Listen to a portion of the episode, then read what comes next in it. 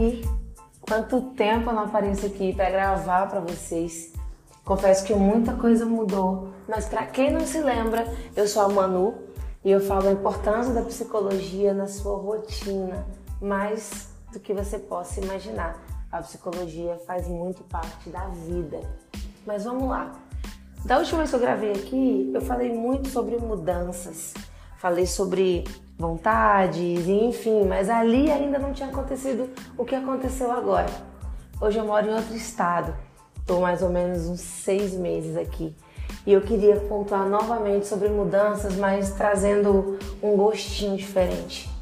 Porque na experiência a gente aprende muito mais do que com o que o outro diz, né? É um fato isso. Mas eu queria deixar muito claro do que ninguém te fala.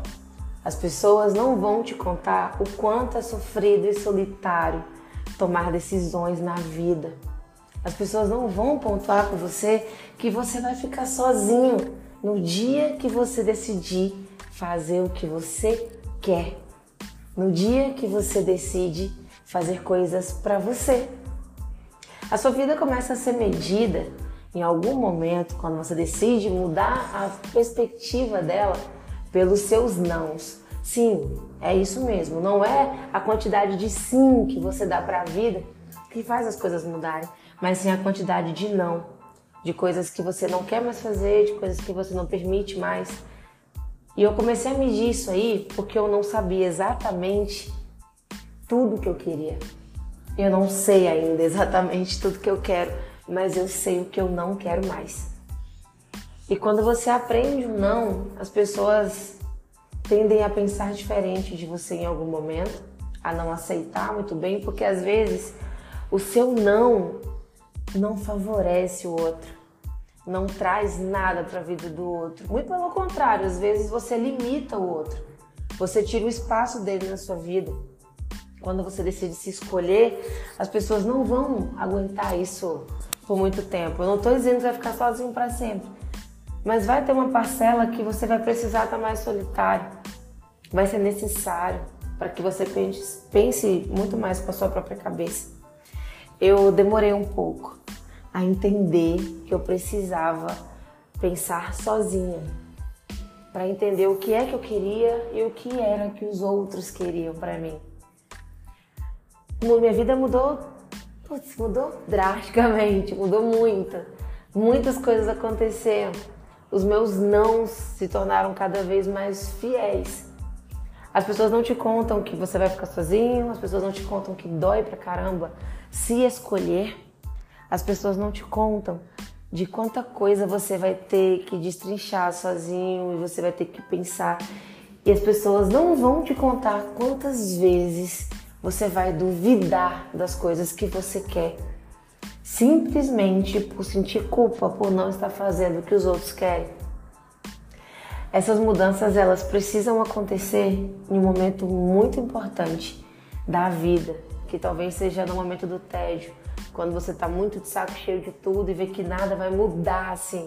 Aí você entende que está nas suas mãos e você tem que parar de se permitir tanto para algumas coisas, como tá em várias redes sociais, se permita isso e aquilo. Talvez você descubra que é o contrário. Talvez você não tenha que se permitir tanto para você tentar chegar em uma coisa muito específica para você.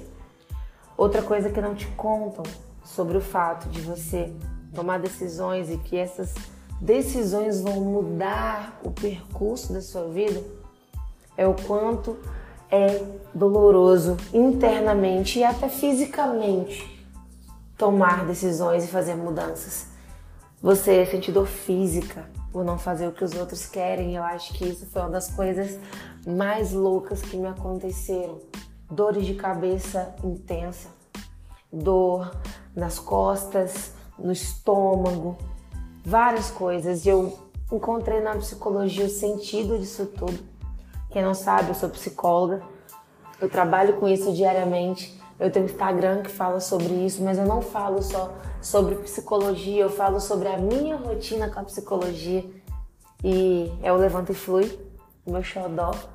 E lá eu compartilho tudo isso. Compartilho rotina, dificuldades, medos, anseios. E eu falo um pouquinho sobre isso que eu tô trazendo de volta para o podcast. Eu não sei por quanto tempo esse podcast vai ficar salvo e você não vai ouvi-lo. Mas eu, eu vou ficar muito feliz se você. Se ele chegar em você. Eu acho que ele vai chegar em você num momento muito certo, muito único. E se você acha que não tem nada para você nesse pequeno podcast, volta do início, escuta de novo. Você vai conseguir achar alguma coisa de muito útil. A gente tá meio parado para algumas coisas e meio desanimado também. O cansaço tem, tem sido parceiro de muitos de, de nós, assim, na vida o tempo inteiro. A gente fica com vontade de parar, a gente fica com vontade de desistir. A gente volta, pensa. E a gente pensa no todo, na maioria das vezes, e se deixa de lado. Se puder, depois que eu vi esse podcast, não se deixa de lado. Sério. Faz uma atividade física, dá uma cuidada de você. Faz um chá. Às vezes não precisa de grandes coisas. Vai fazer uma caminhada. Qualquer coisa mínima que você fizer por você diariamente é alguma coisa.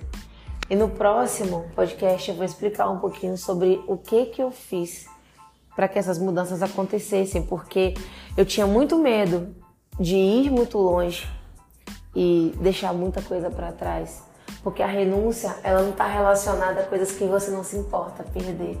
A renúncia está relacionada a coisas que você não queria perder, mas vão sair da sua vida se você evoluir. E é essa parte que demora na mudança. Para você mudar de vida, para você mudar de escolhas, para você mudar escolher o que você quer.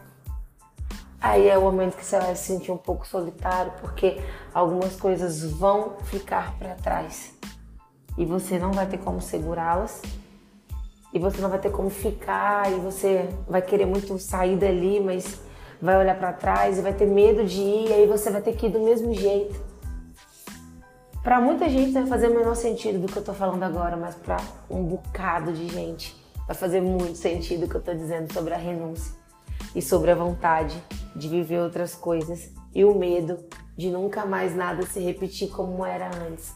Seja sua cidade natal, seja seus amigos, sejam seus momentos, seja o seu, seja o seu trabalho, seja o seu convívio, seja a sua rotina não sei. As coisas que você sente dor e que não quer perdê-las, elas fazem parte de uma renúncia.